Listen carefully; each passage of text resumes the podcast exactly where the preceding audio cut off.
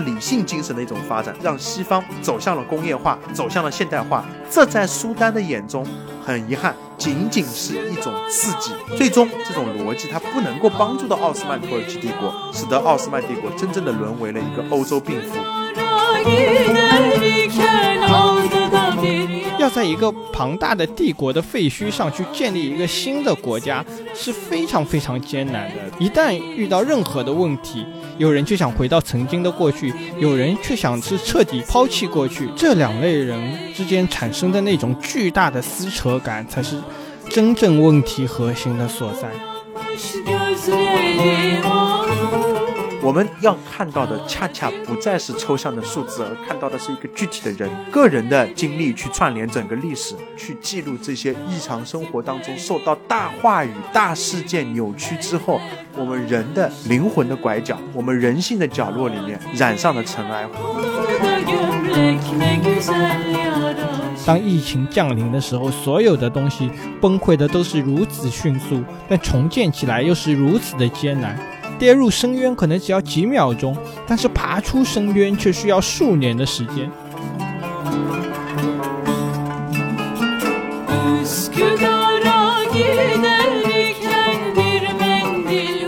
大家好，欢迎收听新一期的深交播客，同时也欢迎各位听众朋友关注我们的其他新媒体平台，公众号可搜索“深交 Deep Focus” 或者“深交易文字”。微博和豆瓣可关注深交 Deep Focus，我们会在各大平台上为大家奉献精彩的泛文化内容。同时，我们也会在每周发布上一期播客的精选文字稿，大家可在深交 Deep Focus 或深交一文字公众号上查看。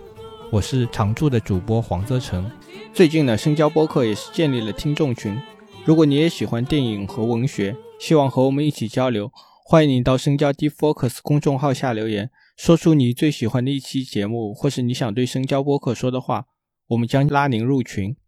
今天这期节目呢，我们依然邀请到了深受大家喜欢的林小小老师来做客。在节目正式开始之前，我还是想祝大家新年快乐。虽然节目放出的时候，应该新年假期已经过去了，我们的某些听众也是回到了工作的岗位。我想，虽然身体是回到了工作的岗位，心灵可能依然是在某种假期的状态之中。新的一年里呢，我想最重要的还是要祝大家身体健康。嗯，Hello，大家好，我又来了，我是林小小。首先在这里祝大家，呃，新年快乐，兔年吉祥。这里先稍稍给大家预告一下，我和林老师呢是准备做一个系列专题节目，这也是深交播客的第一个系列专题。我相信大家对林老师的这个水平应该是有目共睹的，所以等节目上线之后，还是请大家多多支持，多多来捧这个林老师的场。今天我们的这期节目呢，跟刚刚过去的春节假期也是有着千丝万缕的联系了。刚刚过去的这个二零二三年的假期，对于我们的大多数人来说，都是这些年来的第一个比较正常的春节假期。其实，在三年前的这个时候，疫情是正式的爆发了嘛？谁也没有想到这个疫情会持续整整三年的时间，在这个三年的过程中。大家是遭受到了各种各样的事情，这些事情也是搞得大家身心俱疲。那么今天到现在这个时间点，真的是轮到我们要走出这个疫情了。但这是一个非常漫长的过程，不光是身体上的，可能在心灵上，我们也需要一个非常漫长的重新建立信心的过程。对于这个世界的信心，对于我们自己人生的信心。那每当遇到这种重大的历史事件，可能改变我们命运的事件的时候，我们很多人都希望在艺术作品中去找寻力量也好，找寻经验也好，或者仅仅是听听艺术家是怎么看待这些事情的。那么今天我们和林老师来聊的这本书呢，就是二零零六年诺贝尔文学奖得主帕默克他最新的小说《瘟疫之夜》，也是一个以瘟疫为背景的小说。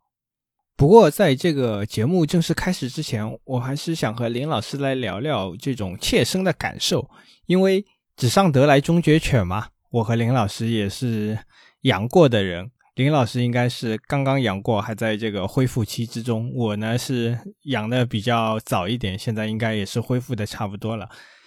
那么，首先我想来问问林老师，就是当这个病毒真正的亲自降临到。我们身上的时候，你是一个什么样的感觉？和你之前想象的有没有什么不一样的地方？我的感染情况比较特殊，就是我是属于那种什么呢？就是大大规模感染的时候，我没有被感染。就是我是每天看到我身边的朋友一个个倒下，包括你啊，你跟我说你倒下了之后，我我都还没有倒下。那当时我的经历其实是内心深处更多的要多于啊我自己身体的一种体验。你看，我我我们学校里面要招生，我们省统考去，然后我去的十五个同事全部倒下，就剩下我一个。然后当时我就觉得，我为什么我没有被选中？当时就会有一种天选之子的感觉。就感觉我我靠我我我我是不是平时一直在健身？我的身体很好啊，怎么怎么怎么样？就是非常非常的自信。然后呢，就是内心深处会影射出来一种非常邪恶的想法：我这样子是不是亏大了？那我还要去上班，我还要去批卷子等等，呃，只剩下我一个了，这样是不是不好？然后在这样的一种过程当中，我觉得无论是对我自己，还是对家人，包括对我身边的人都要负责，就是我能挺住就挺住。然后后来我觉得我我为什么会阳呢？我想了半天，可能是我去拿了一个快递，我去拿了一个快递，然后呢，我我我我自己去搬一箱水到我家里来，然后可能大口呼吸了一下，然后就感染了。感染之后，我觉得我我因为是后来所感染的嘛，所以说我就感觉脑子里面有很多条程序已经给我预备好了。哎，你看林小小，你要走哪一条？哎，有一个恶魔就跟我说你要走哪一条？那这个是 A 感染以后的症状，这个是 B 感染后的症状，这个是 C 感染后症状啊，这个是 D。就所有人都在给我提供他们二十四小时不断的直播啊，那他们阳了以后的感觉，我感觉就像在里面按图索骥一样，我应该选择哪条？然后后来我感觉其实我的这个症状相对来说还是比较轻的，就是没有发现那种你们所说的那种很呃怎么什么咽喉痛啊，或者说健身还是有一点用处的。奉劝各位还是要注重锻炼身体的。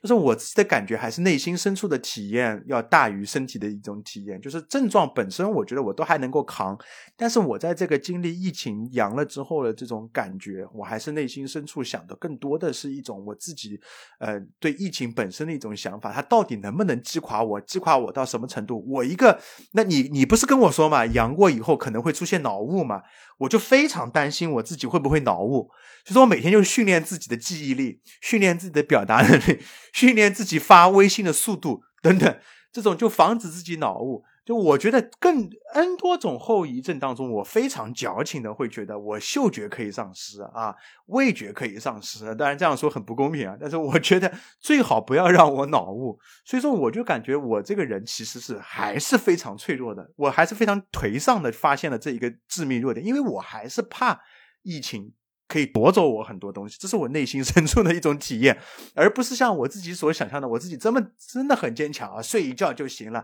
然后当时我我我我甚至跟我一些朋友说，我已经准备好我阳了。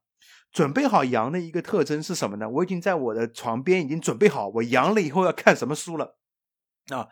然后其实真的阳了之后，什么书都看不进去了，我什么书都看不进去。然后我就在那边不断的听我自己喜欢听的摇滚乐。啊，喜欢看我自己的喜欢看的球队，就看这些东西顶过来。所以说，内心体验就是疫情给我的体验，就是我原来是这么脆弱啊，这是我最大的一个感觉。这种脆弱往往是以自己矫情的形式体现出来，这是我这是我感觉到我很难以接受的一点。说到这个脑雾，肯定不是我一个人了。阳之前我正好是在写文章，写到一半嘛，然后阳了之后就只能去休息。等我好了之后，觉得自己可以继续往下写的时候，坐到电脑前面，我发现我一个字都打不出来，脑子里就是一团浆糊，根本想不出任何合适的句子。所以，对于知识分子，哎，也不是知识分子啦，就是像我们一样的这种。有的时候是要靠脑子吃饭的人来说，真的是挺害怕自己的脑子受到损伤的。我之前还想过，年纪大了最害怕得什么病？想来想去，我觉得我自己最害怕的是得这个阿兹海默症。一旦得了这个病，那我脑子里的那些东西就全都没有了。回来说这个阳的时候，其实我自己的症状倒还是蛮严重的，高烧了好几天。当我阳的时候。我反而是有一种尘埃落定的感觉，终于这个事情也轮到自己了，自己没有被大部队所抛下嘛，还是跟大家是在一起的。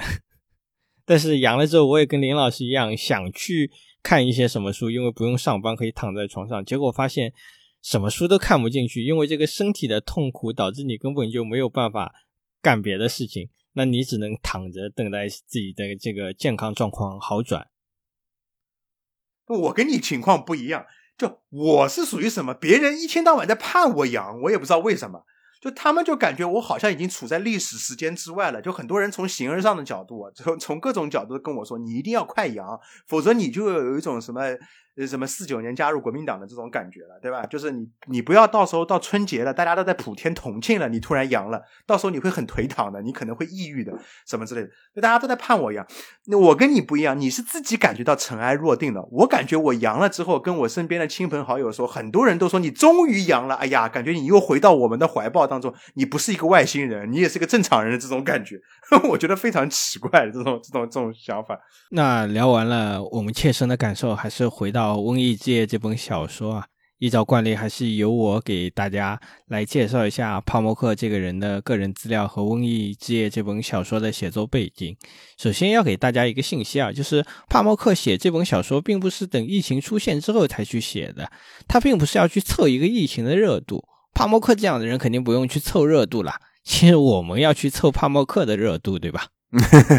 帕默克一九五二年六月七日出生在土耳其伊斯坦布尔市一个富裕的中产阶级家庭。这个家庭呢，也是奥斯曼土耳其帝国的贵族后裔。他的父亲是 IBM 土耳其地区的经理，母亲则是一个大户人家的后代。六岁的时候，他也就开始学习画画。他也是非常钟情于当时的这个伊斯兰世界的古典绘画，这一点也得到了家人的赏识。小时候，帕默克生活的那个区呢，是土耳其的欧洲区，这是一个非常热闹的商业中心。在帕默克成长的过程中，他观察到这个区域的文化多元性是非常明显的，居住着包括亚美尼亚裔的居民、希腊裔的居民和犹太人。这也让年幼的帕默克产生了一种错觉，他觉得他生活的国家也是具有着文化多元性和种族多样性的。其实，整个土耳其并非如此。到了1967年，帕默克进入了伊斯坦布尔的科技大学，主修建筑系。这也是他家人希望他继承祖业，成为一名出色的建筑师。但是到了1970年，帕默克决心投身于当时的这个文学创作，放弃了成为一个建筑师的想法。这也是激怒了当时的家里人。到了1974年，他开始创作了他的第一本小说，也就是《杰夫特特先生和他的儿子们》。和很多作家一样。这本小说也是带着强烈的自传性的色彩。很快，小说出版，获得了土耳其日报的小说首奖。到了1982年，他出版了他的第二本小说《巨静的房子》，并同样获得了成功。到了1985年，他出版了他的第三部小说《白色城堡》。在1983到1988年期间。帕默克还作为访问学者到美国进行了一段时间的访问，这段经历也更加加深了他对西方文化和环境的理解。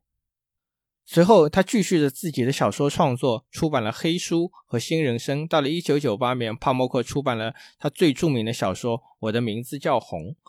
我的名字叫红》可能是帕默克。最著名也是最受欢迎的小说。小说的背景设立在16世纪的伊斯坦布尔，融合了神秘、浪漫和哲学的谜题。这本小说具有非常明显的现代性。小说的每一章有不同的叙述者，通常章节之间呢有着主题和时间性的顺序关系。而且这是一本多声部的小说。小说的每一章节都是由不同的事物发表自己的声音，包括被谋杀者的尸体啊、一枚硬币啊、撒旦，或者是。单单只是颜色，这些不同寻常的叙述者都贡献了一种特定的视角。他们详细介绍了16世纪的伊斯坦布尔的哲学体系。然后是这本《瘟疫之夜》的写作背景了。《瘟疫之夜》是描述了一百年前发生在奥斯曼土耳其帝国一个虚构小岛上人们和瘟疫搏斗的故事。随着这个瘟疫的蔓延，岛内外的矛盾是在不断的加剧的，就像一个高压锅一样，最终是引发了一场革命。这个革命也是导致了一个新的国家的诞生。随后呢，政变是反复发生在这片小岛上，年轻的国家是在不停的摸索着自己前进的道路。帕默克想写这本书，大概是四十年前，他最初构思的是一个发生在。中世纪的奥斯曼帝国上以瘟疫为背景的小说，探讨了是隔离政策在东方遭遇的偏见。随着他阅读资料不断变多，他也改变了自己最初的想法。最后，故事发生在一九零一年的第三次瘟疫大流行期间。这本小说在出版之后，就像帕默克之前的很多的小说一样，也是引起了非常大的争议，特别是在国土耳其的国内了，因为小说中的人物的设定与土耳其的这个国父凯莫尔有非常多的相似之处。主角是一个年轻的军官，长相俊俏，有小胡子，母亲再婚，这一切都不禁让人联想起这个凯莫尔本人。因为这个事情，帕默克再次遭到了起诉嘛？有人觉得帕默克又开始诋毁自己的国家了。其实我们可以看到，不管是从《瘟疫之夜》这本小说的写作的这个背景，还是帕默克自己的创作人生，他都是跟土耳其这个国家、他的祖国，还有他背后的这个伊斯兰的文化是强行绑定在一起的。然而，他又有一种非常西方的视角，或者说一种非常现代主义的视角和技法，去描写土耳其。去描写发生在伊斯兰背景下的一些故事，差不多这就是帕默克本人和《瘟疫之夜》这本小说的一个背景了。其实我当时本人拿到这本书开始读的时候，这本书给我的感觉和我意想之中是有非常大的差别的。因为我觉得，既然你要来写疫情嘛，那肯定是跟今天的世界是有一些联系的。你是想写一下，呃，人们是面对这个疫情是一个怎么样的生活状态，或者说，呃，疫情会导致一个什么样的故事？但是当我读了。之后，我却发现帕默克的重点却并没有放在疫情上面。那么，今天第一个问题，我就想来问问林老师了：借着书写这个一百年前发生在奥斯曼土耳其帝国一个虚构小岛上的疫情，帕默克究竟是想表达什么东西呢？他写作这本书的真实意图何在？好的，我觉得，呃，就是这么样一本书啊，你拿到的时候，首先就会感觉到它非常非常的厚。啊，这样的一部大大大部头的著作，然后取了一个叫做《瘟疫之夜》的这个名字，然后呃，也跟疫情有关系嘛。那么，在我们刚刚经历了这么多疫情的反反复复之后，你突然之间看到这样的一个题目的时候，你肯定会觉得，嗯，这可能是写疫情的。这也是我觉得大家拿到这本书的一开始，通过这个书名，还是通过它的。一些介绍什么什么，很容易把它当成一部描写疫情的小说，但实际上，我们只要读个几章之后，你就会发现这本书其实跟疫情的关系不是那么直接的。那我们就会很快的确定帕慕克的这样的一个意图，也就是说，我们在回答这本书写作的一个真实的意图的时候，基本可以确定的是，这本书不完全是写瘟疫的。我这样说的意思是什么呢？我我想说的是，瘟疫当然是整个小说当中非常重要的内容，但我想特别强调的是，瘟疫它不是个背景，而是一个隐喻啊，这是我觉得是一个我的一个核心的观点。因为如果疫情或者说瘟疫仅仅作为背景来设置的话，那么我们在这部小说中看到人们在面对疫情时所展现出来的行动啊、心境啊等等。换言之，它的这个落脚点就会是一个具体的人。我们在后面谈到类似的疫情小说时，这一点还可以啊具体再展开来说一说。我我在这里想说的是什么呢？如果疫情是一个背景的话，那么帕默克很可能聚焦的是人。但我们读这部小说的时候，会发现帕默克设置的一个阅读的难点，恰恰在于他的这个焦点，也就是说，他聚焦点没有聚焦在某个具体的人身上。而是创造出来了非常多非常多的人物啊，它的焦点是散射的这个状态，它非常像读起来非常像有一种什么感觉呢？非常像我们读那个托尔斯泰的《战争与和平》一样，人物非常多。我自己在读的时候，我都会拿一个笔记本啊，一开始在经历它有很多人物之后，我会拿个笔记本去记录一下。但是后来发现，好像也没有值得特别需要去记的，因为那它的主人公还是非常清晰的。只不过附带的人物非常非常多啊，后来我就会发现，就说你没有办法聚焦到某个具体的人物身上，这种焦点，就我们阅读小说的时候，人物上的焦点是架空和落空的，这就使得这部小说中的疫情变成了另外一个刚才我所说的的处理方式，就是隐喻化。什么叫隐喻化呢？我指的隐喻化是指小说借助一九零零年这个特殊。的时间点上，发生在一个虚构的岛屿，这个岛屿叫明格尔岛上的一场瘟疫，它的是奥斯曼土耳其帝国的第二十九个行省啊，指向的是一个如同瘟疫一般对整个岛屿上的人所产生的一一系列的重大的事件。我们可以把它分为以下几个方面来看。我之所以把它当成是一部隐喻，就把疫情当成一个隐喻。首先，我觉得这些刚才我提到的重大的事件是和瘟疫一样，具有一种结构上的同构性，也就是说，它都具有一种传染性。小说一开始设置的是两个很重要的人物嘛，一个是帕克泽公主啊，她是那个苏丹阿卜杜勒哈米德的侄女，也就是奥斯曼土耳其帝国第三十三任啊苏丹。莫拉德五世的三女儿，那么这个莫拉德五世就是刚才我提到的那个哈米德的哥哥啊，这个是历史上真实存在的人物。还有呢，就是她的新婚的一个丈夫，啊，是一个医生，叫做努里。我们可以马上发现，这个这个这个设置是很有趣的，就是这两个主人公的这个身份设置是很有趣的。一一个是奥斯曼帝国的公主，一个人是医生，政治和医学界的人士的结合，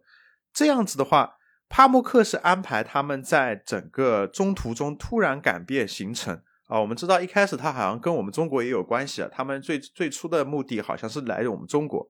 然后突然之间中途发生了一些事情之后改变了行程，然后登上了这个明格尔岛。那么我觉得帕慕克这样子的一个设置就已经很明显了，也就是说在这个小岛上发生的事情表面和疫情有关。但由于来的这两个人是整个奥斯曼帝国的公主和她的一个医生的丈夫，这就使得整一部小说的重要事件有了两个走向。第一个走向是疫情本身的发展，因为她跟她的这个丈夫的身份有关系，医生嘛。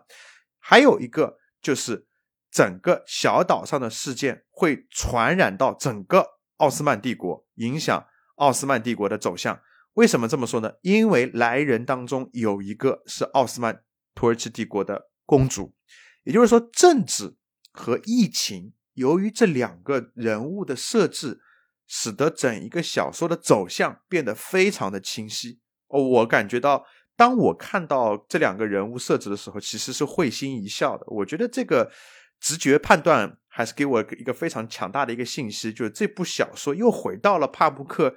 一直关心的重大问题上面。因为帕慕克，我以为帕慕克。写的这部新的小说，它应该会有一个新的一个走向啊！因为我们在读小说的时候，总是会期待作家给我们一个新的视野或者新的一个世界。但是看到这两个人物设置的时候，我脑子里一个反应就是他又在开始写他的老的一个主题了。那第二点呢，我想说的是，这场重大的事件和疫情机一样，它具有非常强烈的变异性，那就跟我们经历的这个这个新冠的病毒一样，它具有一个非常强大的变异性。当然，我们还是在隐喻的这个角度上来说这个变异性的。我指的是这场瘟疫很快就超出了医学和防防疫的这个范畴，变成了极为复杂的事件。疫情刚刚开始的时候，他们走访小岛上的居民的时候，会发现这个小岛上的居民没有经历，还没有经历疫情。哎，就已经变得整体上很麻木了，这是非常有趣的。小说里面写到个一个药店里的老板，他一直在那里奇奇怪怪的卖一些那种玫瑰水啊，这种玫瑰水是被描述为具有驱邪避祸的作用的。然后这个药店的老板，就小说当中是这样写的：对走访的人说，一场大灾难即将到来，老伙计啊，我没法想象那个场景。我告诉自己，一定是我搞错了，我没法继续想下去。总督在迎合没有意义的教派和那些无知的教派首领，他们肯定不会执行隔离措施。我怕的就是这个，那些没什么本事的谢赫只会破坏隔离的效果。他们只相信经文和护身符的力量。然后他们在走访整个小岛的时候，发现这里的欧式的生活依然在继续，就欧洲式的生活还在继续。就咖啡馆啊、小餐馆啊、理发店啊，都彰显着明格尔人的舒适和惬意。有的互相开着玩笑，有的在为垂钓或者买卖做准备。当下这种情境里，眼前的一切看上去有些古怪啊。然后你会发现，整一个小城里面，好像对疫情这个、这个、这个、这个事件啊，无论它作为一个医学事件，还是作为一个其他事件，他们首先反映出来的一个态度就是非常的麻木的。他们好像已经早就习惯了疫情一样。但实际上，我们可以通过小说背后的这些描写发现，小岛上的居民他其实不是说已经做好了疫情的准备，也不是对疫情本身麻木了，而是对诸多类似于疫情事件背后的当局者他们处理的这些事情的态度和做法非常奇怪。从这个意义上来说，他们不是在呃经历疫情本身，而是把疫情当成是某种早就弥漫到当局统治的方方面面的事情。这是一个非常重要的一点，就是说它具有一种传染性。从医学本身，或者说从一个防疫的科学本身，会迅速弥漫啊。刚才我所说的这个变异，变异成一种政治或者说社会事件。第三点呢？我想说的是，它这个隐喻化的处理，就是跟病毒一样，整一个事件和疫情，它都具有一种很强的破坏力。我们刚才一直在说某某重大事件，某某重大事件，不是说我们找不到一个合适的词来定义这场事件，而是在整一个小说当中，我们会发现这个事件非常的复杂。啊，这个复杂性倒不是说是由这个事件本身所带来的，而是它牵涉到的整一个奥斯曼帝国的宗教啊、民族啊，以及一九零零年到一九零一年这样的一个特殊的历史时期，它具有的一种特殊性，没有办法我们找到一个合适的词来概括。整一个明格尔岛上的居民所经历的，就是一场击溃了奥斯曼帝国所有免疫力的事件。当然。我再强调一遍，这里我所说到的免疫力也是一个隐喻的说法。大家可以把整一个明格尔岛，包括整一个奥斯曼帝国，看成是一具躯体，一个人的躯体，他身上有固有的免疫力，但这种免疫力正在遭受各种各样的力量的一种冲击。这就是帕慕克所设置的一个隐喻化的一个总体的一个想法。帕慕克在这部小说里边安插了非常多的重大事件。他们就像奥斯曼帝国羸弱的这个体制一样，一波一波的在接收外力的冲击。那我们都知道，奥斯曼帝国它是一个很复杂、很复杂的帝国，在历史上首当其冲的就是宗教的冲突啊！不知道大家呃，你知不知道这段历史？也就是说，土耳其这块地方啊，奥斯曼土耳其这块地方。它是首先是两大宗教的一个冲突嘛，就是伊斯兰教跟基督教的冲突。小说里面有非常多非常多的描写啊，都是在描写双方互相甩甩锅给对方的这样的一个行为。小岛上，嗯，据帕默克自己所写，居住的主要是两个人，两类人，一个是希腊人，还有一个就是土耳其人。啊，希腊人他是东正教，也就是基督教徒。这些基督教徒他们的观点是认为什么样呢？说这一场瘟疫是由穆斯林。朝圣事件所带来的后果，而土耳其人多多半都是穆斯林教徒。小说里用非常用力的笔调描写了穆斯林的虔诚，以及他们在一定程度上的执拗和无知。在穆斯林的世界里面，朝圣本身是大于一切的，他们断然不接受当局不让他们去朝圣的理由。他们看起来好像才不管疫情不疫情的事情呢，他们甚至会变卖所有的家产。小说里面写道，就是为了一年一度的这个朝圣，因此他们会马上把这个疫情真真正正发生的疫情当成是某种阴谋论，当成是当局阻止他们去朝圣的五花八门的方式的其中一种。反过来说也也一样。由于这个岛上穆斯林人口众多，所以穆斯林很快就会产生一种排外的心理。他们会认为这个病毒是外来的。有的穆斯林说是一个克里特岛，克里特岛我们知道是希腊半岛当中的一个离岛啊，非常小的一块地方，在希腊的传说当中具有非常重要的一个地位。他们就说是一个来自克里特岛的人，每天晚上摸黑在这个呃街上扔死老鼠，这就是因为这个克里特人的行为。导致了整个鼠疫的流行。另一些人则明确认为是船上的这个公主丈夫和他随身陪同的那个药剂师带来的。这个隐喻我觉得特别有趣，就是也很幽默。就帕慕克的小说当中，经常有这种非常荒诞式的幽默。就在穆斯林看来，病毒是医生带来的，这是非常荒诞的。也是帕慕克自己处理的一个非常诙谐的地方，就在穆斯林看来，病毒是医生带来的，医生不是来治病的，而是带来病毒的，这是本末倒置的一种想法。也就是说，整一个穆斯林看来，基督徒在其中捣鬼，这第二点。而这第一点，我们所说的两个宗派之间原本就存在的一个冲突，一旦发生任何事情，就是相互甩锅的。第二，奥斯曼帝国里面的基督教其实也是分裂的，因为它处在刚好是东西的交界处嘛。我们知道，东边就是我们所说的东正教嘛。包括像俄罗斯啊等地的这种宗教信仰都是东正教嘛，希腊本土也是嘛，对吧？他们的这个教堂是一个洋洋葱头一样的这种建筑，它跟整一个西欧那边的天主教徒是完全是属于基督教派别里面的一种分教啊，也是一种刚好是一种怎么讲呢？就是就宗教理念上的不同，分为东西两边嘛。呃，这个历史上有明确介绍的，我就不展开多说了。那么。整一个宗教的领域当中，我们可以发现，这块虚构的小岛其实就是整个奥斯曼帝国的一个缩影。病毒是什么？怎么溯源？怎么防护？该不该隔离？等等，在这里会迅速的转变成一种社会的破坏力。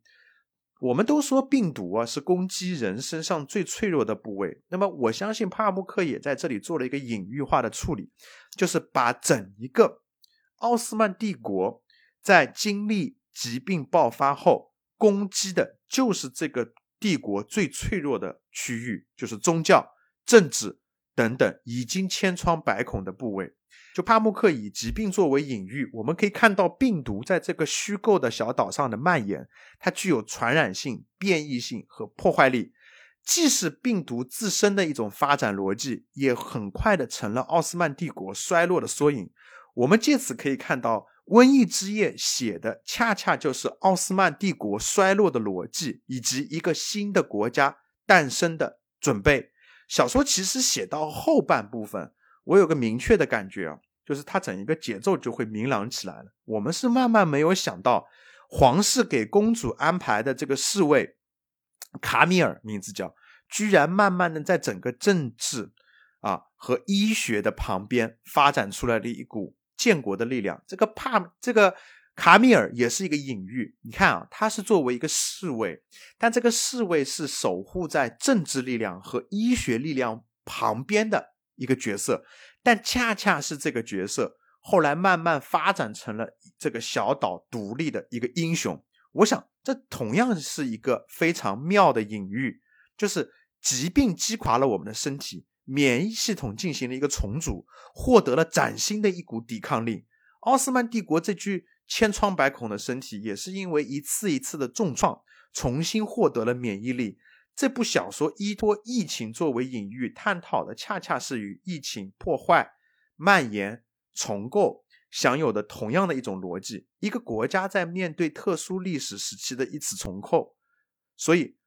这部小说涉及的角度非常多。很值得我们去从各个角度深入的去看一看啊！我觉得这就是帕默克想写这部小说的一个意图。可以说，帕默克的这本《瘟疫之夜》是一个预言式的历史推演，或者说他以一种自己的方式去书写一种自己希望的历史。作为一个现代土耳其的公民，当他回看自己的国家的历史时候，他发现了自己国家遇到的那些问题，他提出了一种解决的方式。从这个角度上来说，帕默克这本《瘟疫之夜》的政治意味是非常明显的。哪怕是没有瘟疫、没有疫情，奥斯曼土耳其庞大的国土上，在二十世纪初的那个时间点，还是会有无数个像明格尔岛这样的地方出现，还是会有类似的故事发生的。因为那个庞大的帝国已经无法解决自己内部的矛盾了，不同宗教之间的矛盾，民族国家和帝国之间。的矛盾，东方和西方的矛盾，所有这些矛盾都是叠加在一起的。如果说奥斯曼土耳其真的病了，那绝对不是一场瘟疫带来的急症，而是被之前无数事件挤压所导致的慢性病。那么在现实世界中，奥斯曼土耳其也是没有能挺过一战的嘛？那个曾经庞大的帝国，因为战败而四分五裂。这是今天土耳其的过去，也是帕默克所背负的历史。其实不光是帕默克啦，很多作家都喜欢去重新书写历史，或者说重新演绎历史。我们最熟悉的就是拉美的那些作家了，他们的这个书写可以说是和这个拉美的历史强行绑定的嘛。像这个马尔克斯，他在《组长的秋天》和《迷宫中的将军》之中去书写这个独裁者，去刻画这些因为追求着权力，最后被权力所吞噬的这些独裁者之间的内心的变化。那么回过头来，还有略萨，略萨在《城市与狗》中去描绘这个军阀统治下年轻人的生活状态，他们游荡在这个夜晚的都市里面，干着各种各样无聊的事情。但是帕默克的书写和这些作家的书写又是有所区别的，他不像之前我们提到这些拉美作家去喜欢写一个私人化的个人史，相反，他在这本《瘟疫之夜》中去书写的是一个民族志，我们可以这样理解。所以说，为什么这个瘟疫之夜没有一个特定的主人公，或者说没有一个明显的主人公？因为它的主角是这座明格尔岛，这个虚构出来的岛，这个小岛就是一个被缩小了的和被隐喻化了的土耳其。明格尔岛上发生的一切，就是土耳其的过去、现在和未来。那么我们回过头来就要说这个书写历史的这个东西了。我我想来问问林老师，这个帕默克在这本小说中到底是重塑的历史，还是重构的历史？包括这个个人记忆与历史中的关系，还有如何来看待《瘟疫之夜》中对这个历史的演绎呢？这个问题提的非常好，也非常大。刚才提到了拉丁美洲的创作方式，我刚才顺着你的思路就即刻的想一想。我觉得你的定位还是非常准确的，就是拉美，无论是略萨还是马尔克斯啊，包括一些其他的一些作家，包括像呃那个，包括一些阿根廷的一些后起之秀的一些作家，他们都是在写那个拉丁美洲的过去。但是我想提醒大家注意一点是什么呢？拉丁美洲的记忆它是混杂的，它包含了一些原住民啊，就印第安人的一些土著的记忆，包含了很多殖民的记忆。然后殖民的记忆带来的是一个加速的混乱的记忆。你看他们的这个现代化进程非常的血腥，非常的就速度也非常快。我们都知道，如果事件发生的速度够快的话，对一个人的记忆，它是需要用很长很长、很慢很慢的速度去把它条分缕析、搞清楚的。这个时候，文化记忆是至关重要的。也就是说，文学包括在内的文化记忆是非常重要的。马尔克斯他们通过各种各样，你比如说是魔幻现实主义的手法也好，或者是通过一些新历史主义的写法也好，去重塑这个拉丁美洲啊这个被切开的血管，它里面流淌的这些血液是怎样汇聚到这里的？它往往是通过一个个人的记忆，比如说我们说著名的什么奥雷里亚诺上校，通过他的这些经历来重塑马孔多这块地方，然后再去呃影射整一个。哥伦比亚乃至大的整个拉丁美洲的历史，它都是有非常清晰的一个主人公去承担的。那我想说的是，帕默克这部小说，我觉得更多的意义上，我的答案是非常肯定的，它是重构历史，它不是重塑历史。我为什么这么说呢？我是非常敏感的捕捉到了这部小说的序言当中，啊，阿默克假借了那个他的一个叙事者说的是一句话，他说这既是一部历史小说。也是一部以小说形式写的历史，啊，我觉得这句话写的非常 说的非常像帕慕克说的话啊，他他在很多的地方都说这种模棱两可的话的，包括他那本《天真与感伤的小说家》，他那本文论集里面经常会有这种 这种这种嗯说话感觉说了等于没没说的感觉，就是这部小说，他我再重复一遍，他说它既是一部历史小说。也是一部以小说形式书写的历史啊！我猜啊，帕默克自己是非常清楚历史和小说的界限的，所以说他才有这个胆量把这两者放在一起说。后面还引用了托尔斯泰的话啊等等。那么所谓的历史小说，我猜啊，大体上在帕默克的语境当中，指的是根据历史世界为蓝本。写的一部小说，其中有很多很多涉及的是史实。小说用文学的方式在丰富、细节化历史事件的方方面面。啊，这个我我相信是可以去在文学史上找到很多很多根据真实事件细写啊，或者说是重写的一些作品的。比如说《红与黑》，一八三零年句式，就写的是一八三零年的啊一个叫做于连·索雷尔的人的他的经历，他是根据整一个一八三零年的大环境写的这部小说。但是呢，后面那句话以小说形式书写的历史，我感觉是完全另外一个概念。它更多指的是什么呢？它的主体是小说，用小说的形式来模拟一段历史。前者，也就是说，历史小说现实的部分比较多，虚构是一种补充；后者，也就是说，用小说形式书写的历史，则完全是用虚构来创作真实。也就是，我们所说的以假乱真。但实际上，我认为帕默克说的这句话很巧妙的一个地方在于，我们都清楚，历史也好，小说也好，它都是一种书写行为。当然，我这个观点已经非常非常的新历史主义了，就是两个它都是用文本来呈现的，历史和小说都是用文本的形式来为我们后人所看到的，其实是很难你用真假这个维度当中去进行争辩的。啊，我们举个例子啊，就是我们大家都非常熟悉的我国的那个《史记》，我们会很奇怪的一点在于，司马迁是怎么知道陈胜吴广喊出的那句“王侯将相宁有种乎”这句话的？他又不可能隔着这么多的时间，隔着这么多距离是亲耳听见的。那好，我们说这就是无韵之离骚的那部分是文学创作。换言之，我们在一定程度上是允许这样的描写存在的。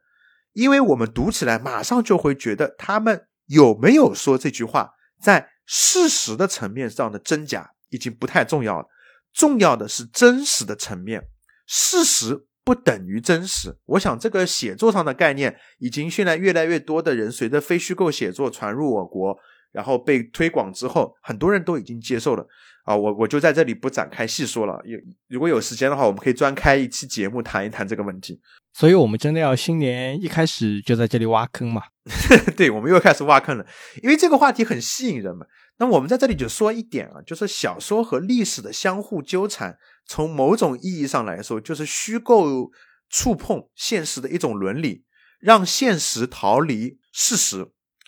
变成真实的元素渗入到我们的认知里，这是帕默克说这句话的重要因素。那么回到这部小说来看，《瘟疫之夜》的叙事者，我想特别强调一下，是非常耐人寻味的。当然，我们这样说的一个前提是我们肯定认为这部小说啊是封面上那个写的名字的帕慕克这个人写的，否则我们就没办法谈了。只不过帕慕克在这部小说里面，在我看来玩了一个可以用一句话概括的一个技巧，叫做一个转变，两个转述。啊，所谓的一个转变指的是什么呢？帕慕克转变了性别，这是我觉得后面的人去研究这部小说也好，或者是深入阅读这部小说也好，是一个必备的认知条件和认知层。整部小说是由二十一世纪的一个叫做米娜·明格尔利的人写的。大家看这个名字啊，明格尔利。这个名字是不是很具有影射性？指的就是这个小岛明格尔，因为他说他是这块岛上的一个一个居民嘛。然后他的他是一个女历史学家，根据他的曾祖母，就是那个帕克泽公主，就是我们小说当中的一个主人公，女主人公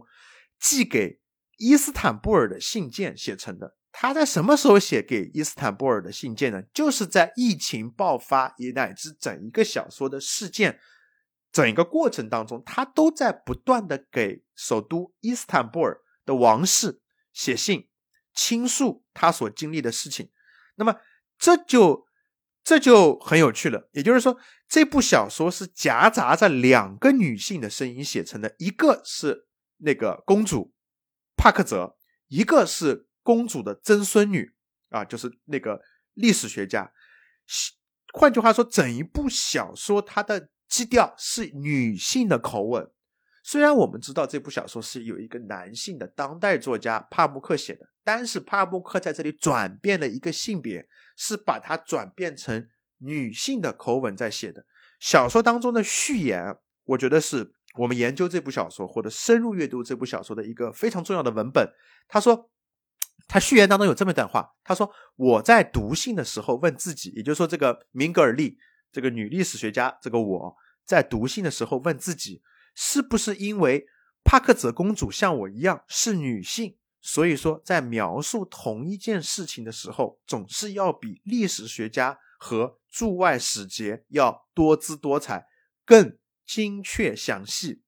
有一点需要注意的是，瘟疫肆虐的那段日子里，公主几乎是没有踏出总督府旅馆半步的。她对外部世界的了解，全部来自她和她丈夫的日常聊天。公主在信里面描绘的是一个由政治家、官吏、医生所组成的男性世界，而她本人也完美的在这个世界上的人融为了一体。我也试图在这本历史题材的小说里，从我的视角阐释这个世界。当然，真诚坦率、光彩照人、热爱生活的帕克泽公主，在诸多方面是让人难以望其项背的。这段话写完之后，我就觉得读起来特别有趣的，又增加了我们一个视角。什么意思呢？这个帕克泽公主虽然是女性，但是由于她这个女性的身份，恰恰她是在经历整个历史事件的时候是一个旁观者，或者说说的更确切一点，是一个被动接受者。那她那个曾孙女不是说了吗？整个事件她都是听她丈夫转述的，她根本就没有亲历。那么这样一来，整一部小说就会变成了一个。由一个女性转述了外部的事件给另外一个女性，另外一个女性再把它还原成一个看似像是真实事件的文本，这样子是第一个处理。我所说的一个转变，就是刚才我所说的性别的一个转变。第二个我说的是两个转述，我认为这是一部转述的小说，就是接着我刚才说的这一点来说，第一手资料。居然是公主的信，然后再是她曾孙女根据信件写的小说。大家可以推一下，这两个人之间经相隔了一百多年，整部小说就变成了帕慕克转述明格尔转述帕克泽提供资料的一部小说。这就是两个转两个转述。啊，说的再本明白一点啊，是就是帕慕克转述了历史学家，这是第一层。第二个，那个历史学家本身也是根据他的曾祖母写写给王室的信件写的一部小说，又是两个转述。大家可以想一想，帕慕克这样搞干嘛？我都快把自己说晕了。为什么他要这样搞？当时我在想，有一种是什么呢？有一种不断的、不断的在后退的这种感觉。就是如果我们把真实看作是一个非常实实在在的呃一个固体的话，帕慕克其实是在通过小说的逻辑把它变成一个流动的液体，它不断的在往后述，再加上公主是一个一门不出二门不迈的状态下听道听途说来的这部小说，这样这样一来转了性别，转了叙述之后，真正发生了什么？就。被打上了一个巨大的问号，也就是帕默克先把我们绕晕，通过转变性格别，通过转述，先把我们绕晕，就真的对历史事件发生了什么，我们就可以首先相信这是一个不可靠的叙事啊，不可靠的叙事，这就是帕默克在写小说的时候的一个拿手好戏，在处理这种的叙事的时候，他有意借助性别和转述，将真正发生的历史架空。没人知道真正发生了什么，这样一来，把历史的书写空间腾了出来，让位给了小说。我所以说，我相信帕慕克这样做在于重构故过去。注意啊，我并不认为帕慕克是在重构历史，因为这部小说里的一切都是出于虚构的，没有已存在的历史，是因此我认为它是不存在重构的书写历史的情。情况，过去不是历史，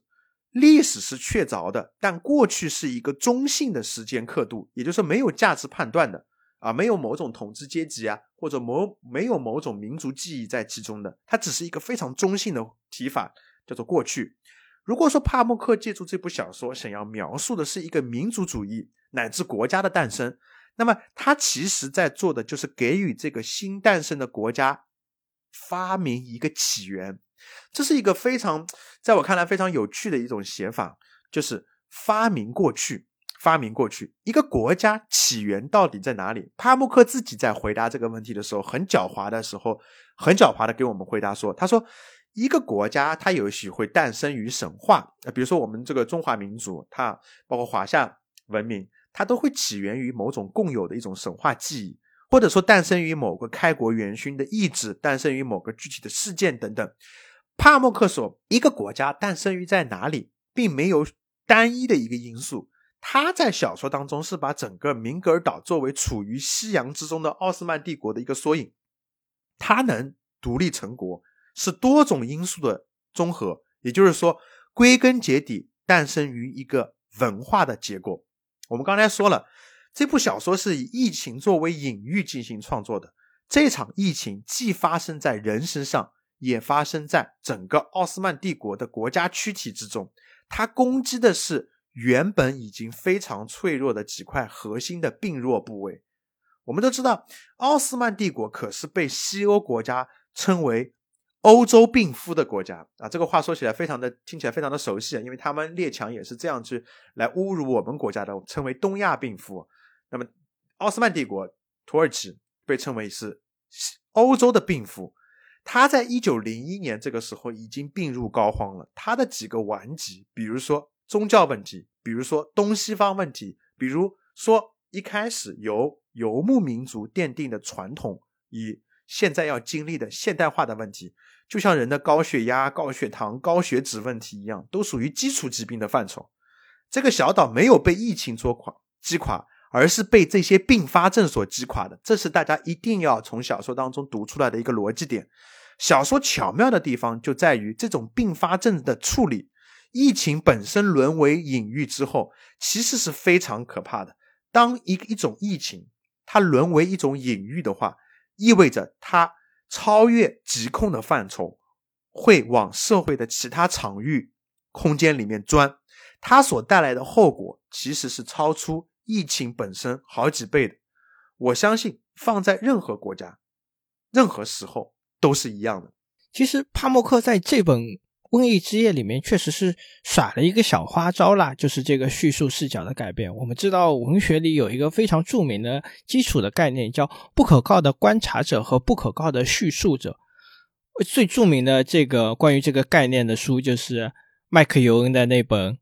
赎罪》嘛，他的整部小说的构架就是通过这个不可靠的观察者的书写。来引起的，因为他这个书写是不可靠的，所以他最后这个故事因为误会，最后才能成立，留下了遗憾。包括我们还要说到，就是这个了不起的盖茨，大家要知道，就是说了不起的盖茨比这本书的叙述者并不是盖茨比本人，而是他的那个观察者尼克，他是通过尼克的视角去来观察到发生在盖茨比身上的一切，他那些。繁华背后的落寞，这都是尼克视角中所看到的事情。那帕默克在这本《瘟疫界》中为什么要这样写，选择这么花哨的技巧？我想，一方面是他可能基于现在的土耳其的这个大环境，他有一种想自保的感觉，他不能把话说的这么清楚，所以通过一个转述的方式。另一方面呢，就要说到土耳其这个国家的历史了。土耳其这个伊斯坦布尔曾经是君士坦丁堡，它是第二罗马，曾经也是世界的中心了。然后在一四五三年，君士坦丁堡的陷落。如果大家看过那个地中海三部曲。知道这个君士坦丁堡的陷落，对西方的这个整个文明来说都是一个巨大的重创。然后在这个君士坦丁堡陷落之后，这里是成为了奥斯曼土耳其帝国的首都，又是一个非常庞大和强大的国家。但是这个国家在二十世纪初再次遭到了这种覆灭。其实这种历史就是背负在帕默坑身上的一个非常沉重的负担嘛。今天来回看历史，回看这种千年之中的。恩怨兴衰，真真假假，也是通过这种不可靠的叙述者的方式来进行的。其实，对于帕默克来说，这种非常深厚的这种历史的负担，其实是背负在他的身上的。在一个庞大的帝国衰落之后，成为这个帝国的知识分子，你往往要面对的，其实是一个非常尴尬的处境：东方和西方之间的。矛盾，传统与现代的矛盾，这一些也是依附在帕默克身上的。那这里我就想问问林老师了：衰落帝国之中知识分子的这种尴尬的位置和处境，包括东方和西方、传统和现代之间这种不断的冲突，究竟会对知识分子产生一个什么样的影响？嗯，你这个问题已经触及到帕默克的痛处了。帕默克历来受到最大的争议，也就是这块这块区域嘛。包括他写那本《雪》也好，或者说不写其他的小说也好，向来都是在这块地方受到了很多的非议啊，也是被土耳其当局啊批评啊。他这个人啊，非常的奇怪，他好像是在土耳其传统派和土耳其现代派之间两边都不讨好啊。土耳其的现代派。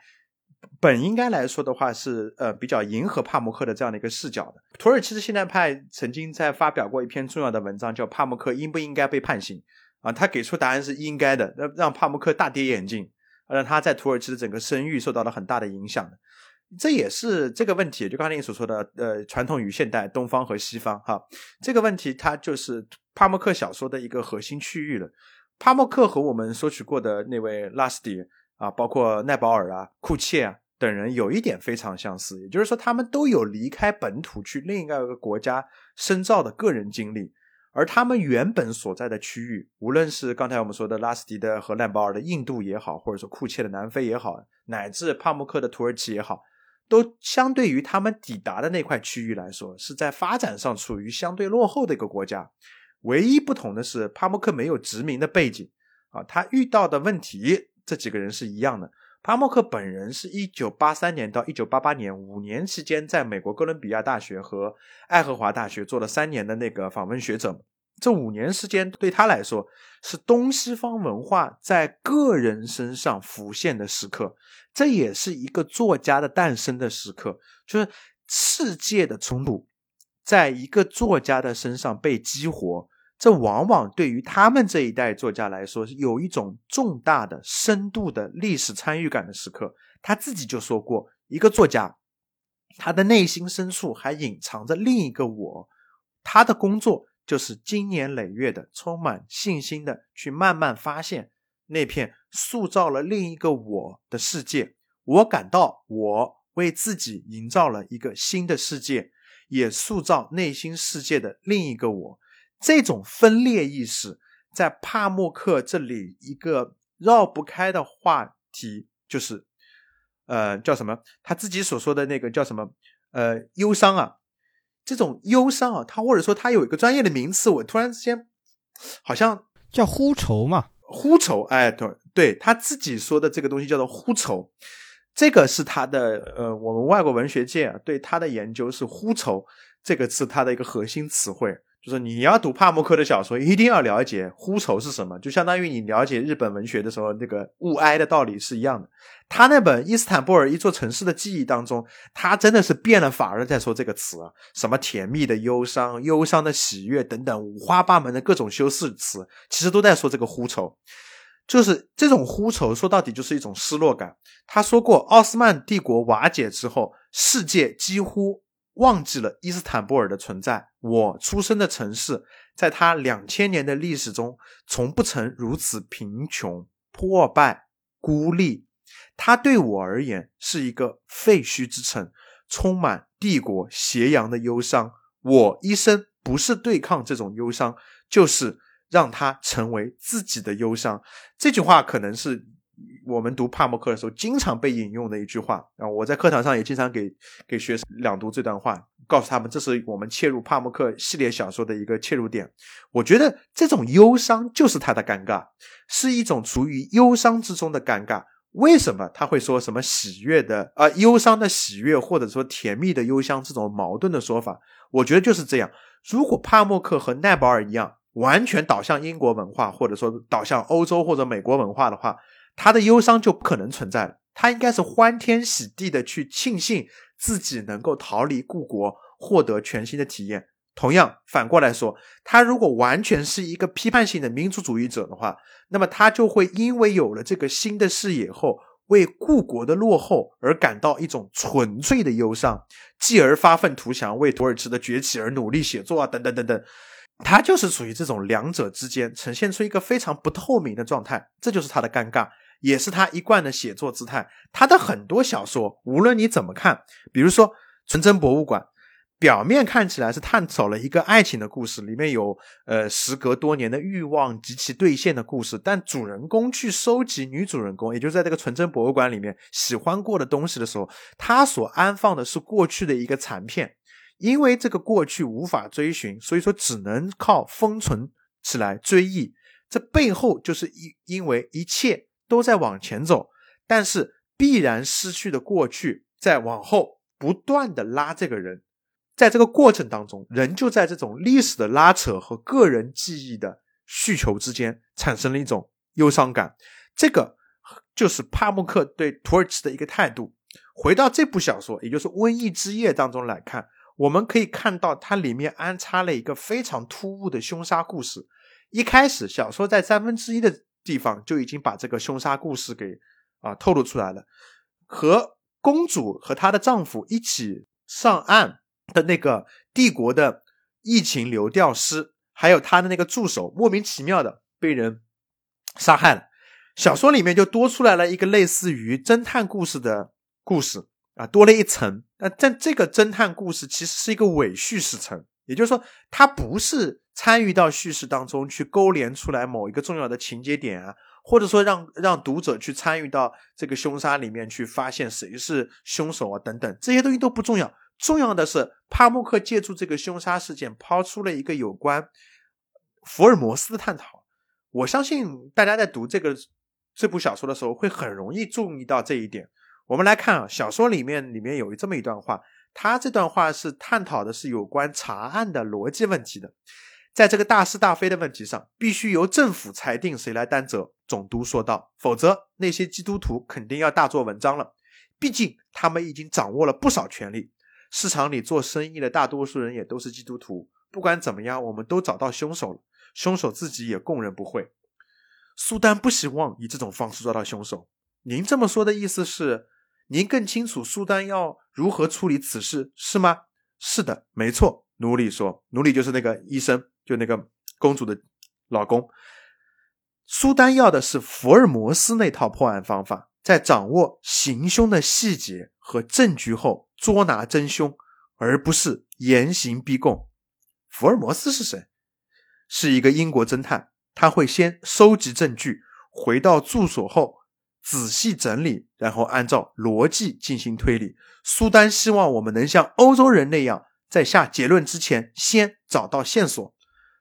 苏丹确实很认可英国人的成就，但他未必喜欢英国人。您也得把这一点考虑进来。大家可以看到这段话当中啊，我刚才读了这个小说的一个片段，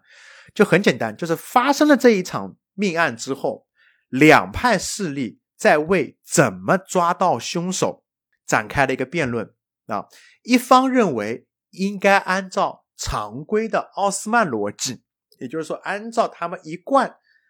捉拿凶犯的逻辑，严刑逼供。啊，就抓个十个人过来，每个人打一顿，问你是不是凶手？你是不是凶手？总有一个人会经受不住皮肉之苦，说我是凶手。好，立案，好啊，就定定性。还有一种方式呢，就是这个福尔摩斯探索方式，就是要在事实之前、结论之前找到线索和证据。但这两种方式其实很有趣的，这两种方式是在整一个。历史当中玩了一个玩笑。我们知道，历史真实的历史上，这个被提到的苏丹，真的是很喜欢福尔摩斯这个人物，也非常喜欢柯南道尔写的这一系列小说。他还真的在历史上有据可查的，把柯南道尔接到他的国土上，还颁给他了一枚奖章。所以说，苏丹就非常喜欢小说里面，就福尔摩斯系列小说里面所。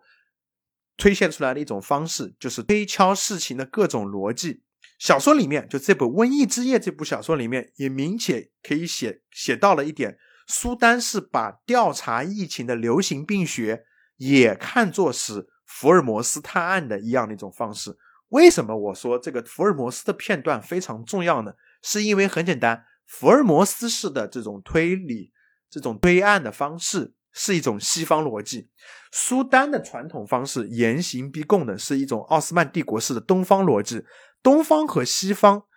这个问题不仅仅是地缘性的问题，也就是说，一个处在西方，一个处在东方，不是这个问题，它恰恰的是一个时间的问题，也就是说，是一个前现代和现代的发展差异。在土耳其这个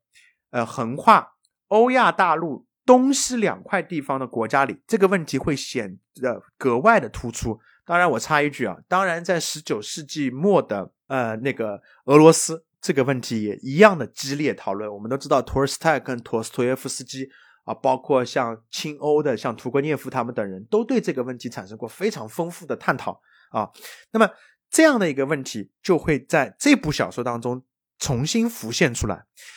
苏丹所面临的选择，恰恰是奥斯曼帝国在一九零一年这个背景之下所要去面临的选择。什么选选择呢？就是他们当时俄罗斯也面临的这样的一个选择：是坚持传统还是融入现代？有趣的是。也是遗憾的地方在于什么呢？苏丹把这种福尔摩斯式的逻辑当成一种刺激和消遣。我们看到小说当中，他每天晚上都要听人读一段福尔摩斯的故事啊，如果读的不好，还把他弄死等等。本质上，他自己内心深处是不相信这些是能够改变奥斯曼帝国的。我插一句啊，我当时读到这一段的时候，也就是说，苏丹去听那个。呃，别人去给他读，找人去翻译柯南道尔等人的侦探小说的时候，他内心深处的那种想法，我觉得如果帕慕克在这里再展开更细的一种写法，就非常像马尔克斯那个迷宫中的将军或者族长的没落这个小说里面写暴君的那种心态了。就是这种这些人的这种君王内心深处，他们寻找的是事实表面的那种刺激。但他们就是因为寻找这种刺激，而错过了能把这种刺激转化为思维上的一个历史契机，这是非常有趣的一个话题，也是很多包括你像拉美的作家阿斯图里亚斯写那个什么玉米人啊之类的这种小说里面，经常会写那种暴君内心深处的那种那种错过，很有意思。但是帕默克没写啊，这他大概是跟马尔克斯。最大的一个不同之处嘛，他没有去细细分析这种历史上的错过。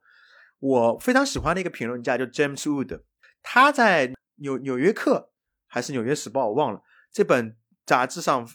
在点评这部小说的时候，说到了一个非常有趣的观点。他说这部小说有一种东方主义的色彩，也就是说帕默克明显带有一种西方的观点在看奥斯曼帝国，比如说穆斯林，他们都有一种宿命论的观点，会认为人的一生。已经注定，因此你防疫不防疫本身并不重要。因此，这种宿命论也和奥斯曼帝国有很大的关系。你无论用何种方式，最终是不会影响整个地运帝国的命运的。哪怕帝国走向末路，这也是他应该走的路。换言之，在穆斯林心目当中，你人为的去防疫，人为的去设置隔离政策，它其实是于事无补的。因为这种宿命论的观点认为，一切都已经写定了嘛。所以说，帕默克的尴尬之处就在于他看到这个千疮百孔的帝国的本质要素，他拒绝早已纳入新篇的历史轨迹，坚持自己的那一套方法，最终导致了这个帝国方方面面的破败。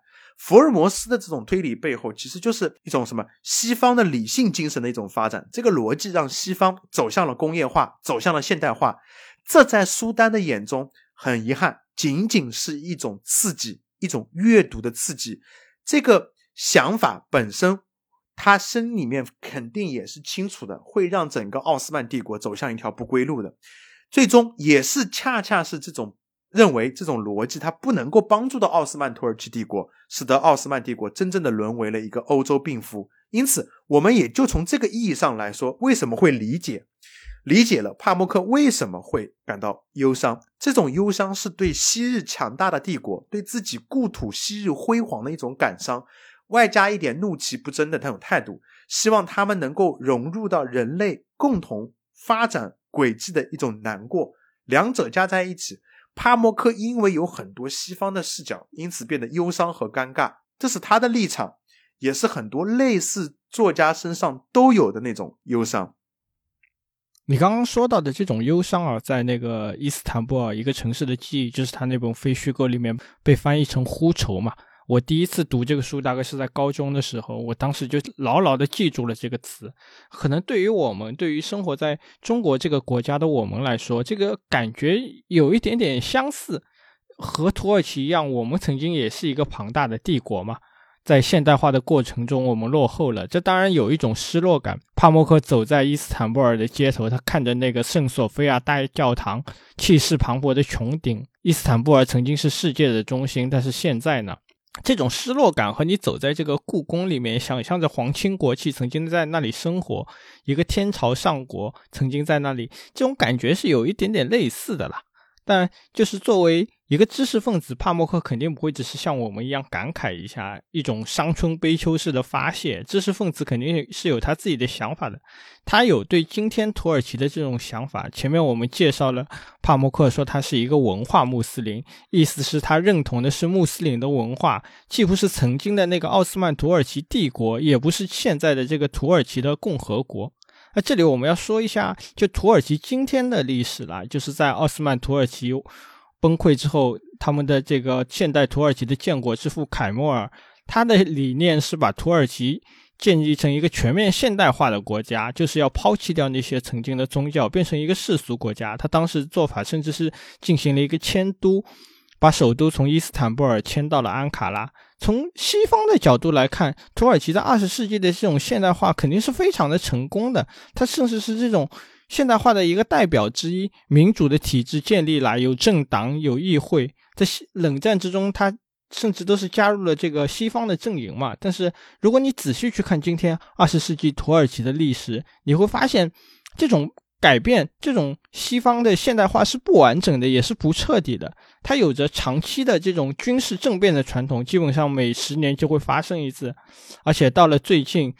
这个二十多年来，随着这个埃尔多安他执政了，又经历了这种民主化的退潮。埃尔多安为了他自己执政，他开始鼓吹一些民族主义的东西，让唤起人们对这个曾经的奥斯曼土耳其帝国的那种怀念，所谓土耳其的伟大复兴。而且这两年土耳其的经济其实是经历了一个大的崩溃的，里拉是在疯狂的贬值的。其实土耳其这个特殊的地理位置，导致了它必须在东方和西方之间的这种夹缝之中，找到一个生存的办法嘛。它是东方的最西面，也是西方的最东面，所有人都希望把它作为一个棋子。那么它该怎么办呢？在冷战的时候，欧洲希望它是抵挡苏联的第一道防线，那么苏联又希望自己能找到一个出海口，就在土耳其那里。在某种程度上来说，帕默克既不同意凯莫尔的那种彻底的世俗化，抛弃掉曾经的伊斯兰所有的文化，也不同意埃尔多安这种鼓吹的民族主义，回到奥斯曼土耳其帝国。在他看来，全面的拥抱西方，或者说回到过去，都是一条死路。土耳其该怎么办？那回到这个瘟疫之夜里面，当这个明格尔岛独立之后，他们说要学明格尔语言，要有明格尔自己的神话，这当然是一种独立了。但是现实中的这种土耳其真的能够做到独立吗？他真的能够拥有自己的自由吗？这这其实是一个很大的问题了。如果我们说真的，如果真的。就如想象的共同体的那套理论，民族是被构建出来的。那么，怎么去构建一个民族？怎么去形成一个认同？其实，要在一个庞大的帝国的废墟上去建立一个新的国家，是非常非常艰难的。它有着那些漫长的历史，那些文化的瑰宝，这当然是一种财富了。另一个角度上来说，这也是一种负担。一旦遇到任何的问题，有人就想回到曾经的过去，有人却想是彻底抛弃过去，对吧？阳了之后，你是吃辉瑞的药，还是吃莲花清瘟？你是过端午节，还是过圣诞节？你是要把头巾摘下来，还是要重新把头巾盖上去？这两类人之间产生的那种巨大的撕扯感，才是。真正问题核心的所在，其实不只是土耳其，许许多多的国家也是遇到了相似的麻烦。比如说，这个阿拉伯之春之后的这个埃及，你知道何伟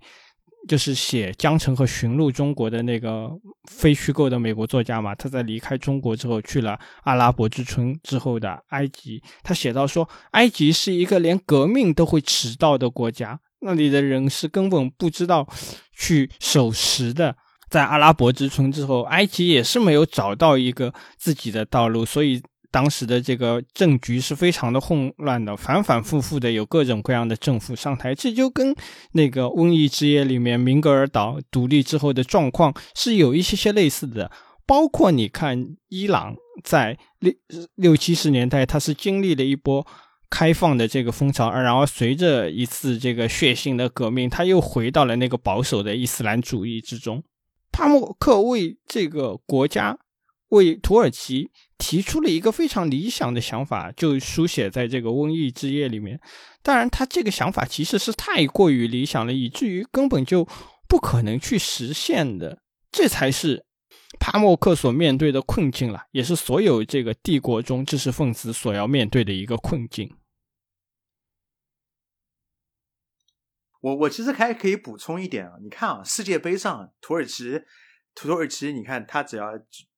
参加世界杯跟欧洲列强打比赛的时候，你看观众他那种兴奋度是完全不一样的。这就相当于当年马拉多纳去踢英格兰那个上帝之手进了一个球一样。就是你刚刚提到的那个想象的共同体，现在这个想象的共同体这个理论，我觉得它现在也慢慢变成了另外一个方向。也就是说，我们首先要有一种民族的自信，我们才有这个自信去想象我们应该的国土是怎么样的。没有一个民族自信的话，我觉得很多的地方都无从想象起的。我们既要想象过去，也要想象未来，就是怎么把过去融到现在这个状态。这个自信心永远是一个出发点嘛。你看，所以说你看什么足球也好，或者说是其他的一些，呃，土耳其宣布啊那个脱亚入欧等好，等等等等这种消息也好，就会就会对整个民众的他的这个反应是非常非常激烈的。作家，我我始终觉得像帕慕克这种，他还是处在一个知识分子层。知识分子层其实是没有办法去体会民间的那种对民族问题的一种来自于这种呃土生土长土耳其人的一种一种一种想法。我觉得这种民族自信心现在也是我们当今很多作家企图通过。呃，重构过去也好，或者说是呃重新书写历史也好，去发现的一个重要契机点。所以你看啊，土耳其在这个俄乌战争开始之后，它也是变得非常的跳嘛，一下子就找到了一个机会，要赶紧秀一波自己的存在感，在这个北约和俄罗斯之间是这个来回的斡旋。他他就是想这样子的，就是就是就是想在你们呢，你们你们这种类似于这种像亚洲国家之间，呃，跟欧洲之间那种接壤处跳来跳去嘛，我。赶紧出来显示一下我自己的这种民族优势优优越性嘛。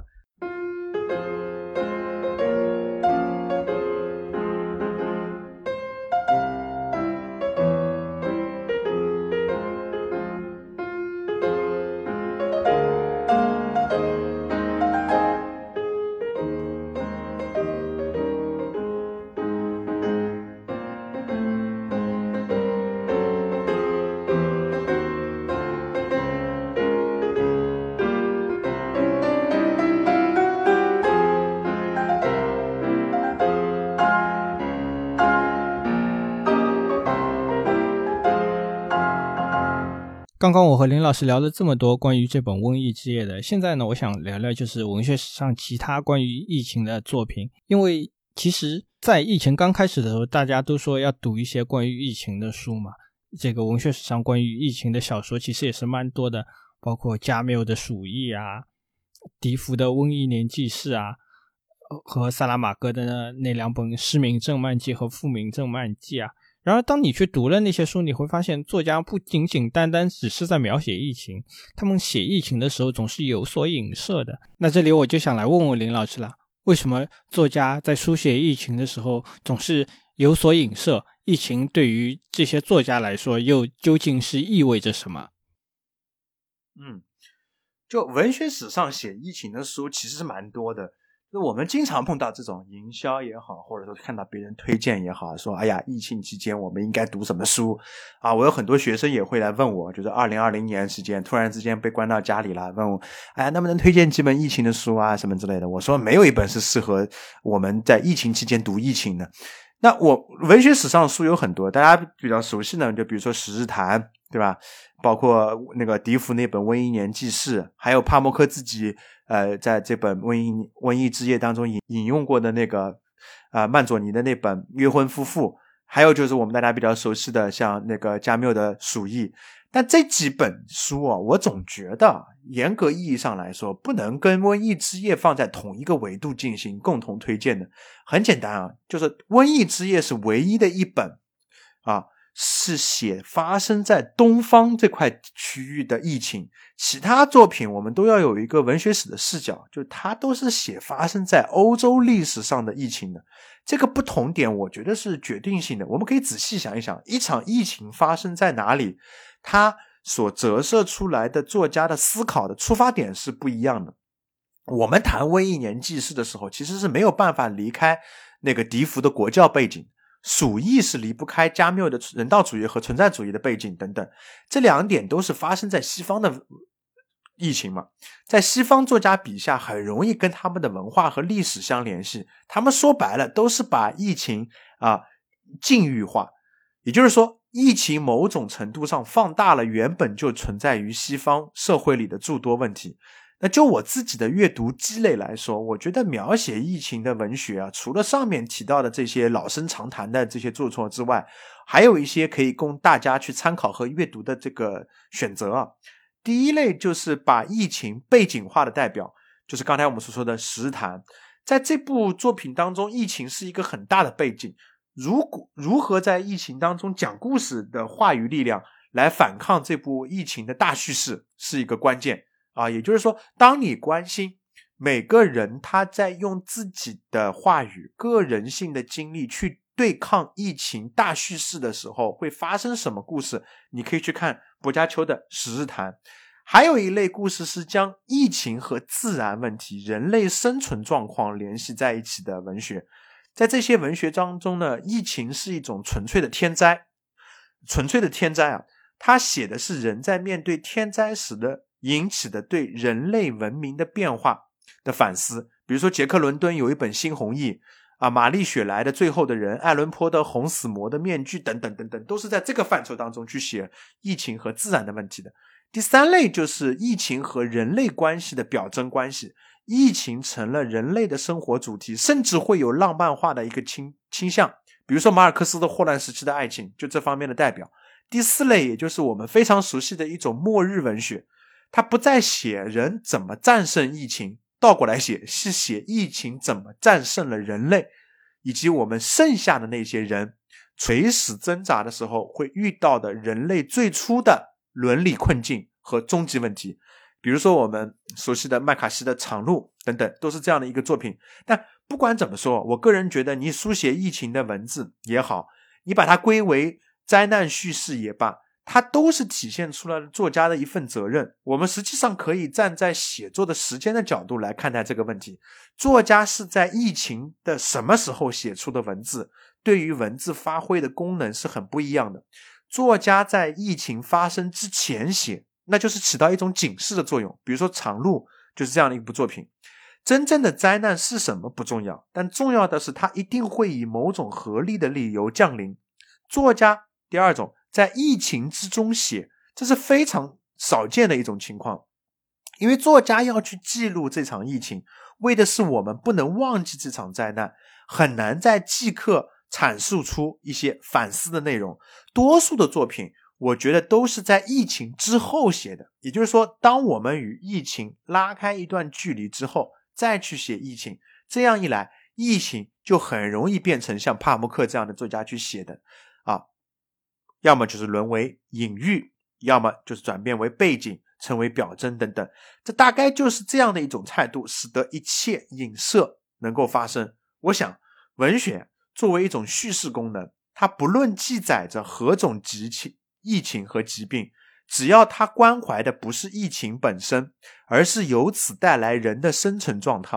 它它一定是有担当的文字。我们现在去想疫情。就好比往平静的湖里扔了一颗巨大的石头，我们其实不关心石头是怎样构造的，更多在文学的范畴中，我们关心的是石头荡涤开来的涟漪。这场涟漪一旦波及到了我们的生活，我们不可能不去关注。但文学之所以是文学，我觉得最伟大的地方就发现了疫情和人心、人性的同构关系。你会发现，伟大的文学，比如说笛福的作品、加缪的作品，都给我们提示出了像传疫情传染、击溃暴露人体弱点的一样，将我们人内心和精神之中潜藏着的东西传染暴露出来。可怕的不是疫情，不但我们的躯体竟然如此不堪一击，而且我们内心深处原来还有这么多未被激活的东西，是疫情，是疾病激活了除了我们身体之外，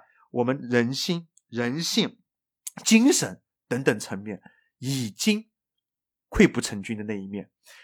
这就是我觉得，大概是我们沉浸在文明的幻境里面太久了。竟然真的会认为我们已经文明了，但就如同温室效应、冰川融化，像科学家解释的那样，会释放出很多新的病毒一样，我们内心的冰川里面其实一直存在着这么多原始的、可怕的病毒，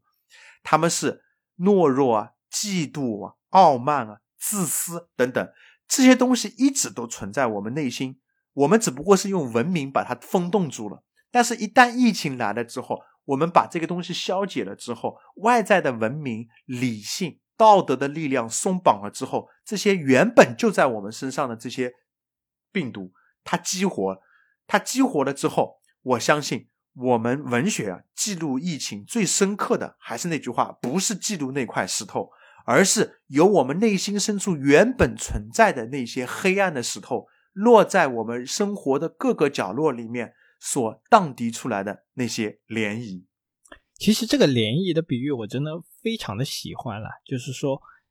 疫情本来是一个小小的病毒嘛，结果却改变了我们这么多。究竟它改变了我们的什么呢？我们又害怕什么呢？我们是害怕最直接的死亡吗？当然，这个疾病是会带走生命的，这是一个很可怕的事情。虽然只是极少数一部分的人会因此而失去生命，但是在今天经过这个互联网和社交媒体的冲击之后，这种恐惧感是被无限的放大了。你想象一下，在中世纪的时候，只有当黑死病出现在你的身边，出现在你生活的那个地方，你才会感到害怕。而其他的人可能真的只能去通过像福迪的小说才能去了解到这一切。然而今天，即便是像猴痘啊、埃博拉出血热这样离我们非常遥远的病毒，都会引起我们的恐慌。那么除了死亡呢？对于更多的人来说，疫情给我们带来的是生活被破坏了，毁灭了我们那个曾经熟悉的世界。为了回到那个我们曾经熟悉的世界之中，我们往往要付出的代价是比病毒带来的破坏是更加强、更加巨大的。